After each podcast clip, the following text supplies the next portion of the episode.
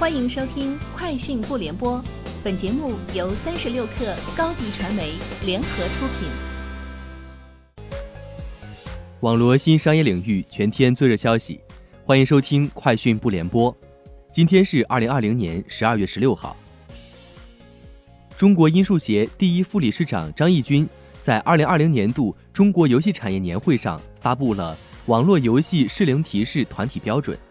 该标准主要由三部分构成，其中适龄提示的标识符以三个不同的年龄为标准，分别为绿色的八加、蓝色的十二加、黄色的十六加，但并未列入可能引起歧义的十八加年龄段。这也是该标准与国外游戏分级制度的明显不同之处。据了解，网络游戏适龄提示团体标准是在中宣部出版局的指导下，由中国音数协团体标准化技术委员会立项。腾讯、网易、人民网牵头开展的。喜马拉雅正式推出专为用户打造的首款 AI 听书耳机——小雅 AI 真无线耳机。耳机专业打造听书音效，内置入耳即听、一处续播等功能，帮助用户直达喜马拉雅海量内容。小雅 AI 真无线耳机采用入耳式物理加双麦克风通话的混合式降噪，单耳机续航五小时。配合充电仓使用可达二十四小时。十二月十六号至十八号限时限量到手价一百九十八元。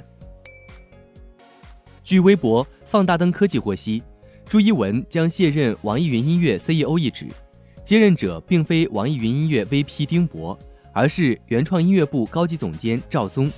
赵宗曾就职于虾米音乐，为前虾米音乐内容中心音乐人、寻光计划业务负责人。若此等安排成真，则赵宗可能实现越级上位。这是自2019年9月接受阿里和云峰基金7亿美元投资后，网易云音乐发生的最高级别的人事变动。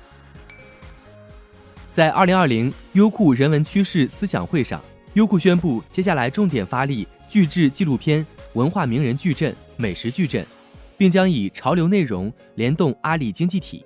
会上公布的2021片单囊括了。八大品类的二十五部纪录片与文化节目。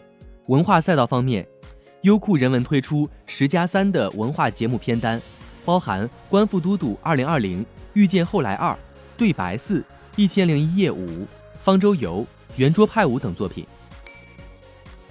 华为将于二零二零年十二月二十三号举行华为 nova 八新品线上发布会，届时将发布多款重磅新品。据市场人士预测。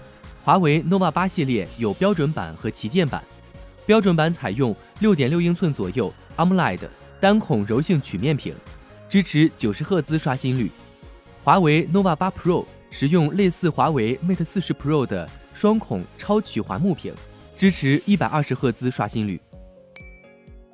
据英国《每日电讯报》报道，多名谷歌、Facebook 前员工加入 TikTok 欧洲团队，短视频社交平台 TikTok。正在抓紧扩大欧洲团队，多位互联网国际大厂前员工纷纷加入了其伦敦办公室。TikTok 打算将伦敦办公室的员工规模从2020年初的300名增加到1000名。Facebook Inc. 将把所有英国用户的用户协议转移至加州公司总部，结束与 Facebook 爱尔兰子公司当前的协议，摆脱欧洲隐私法的约束。这一变化将于明年生效。此前，谷歌二月份曾宣布了类似行动。这些公司的欧洲总部设在都柏林。英国脱欧将改变其与爱尔兰的法律关系，爱尔兰将留在欧盟。以上就是今天节目的全部内容，明天见。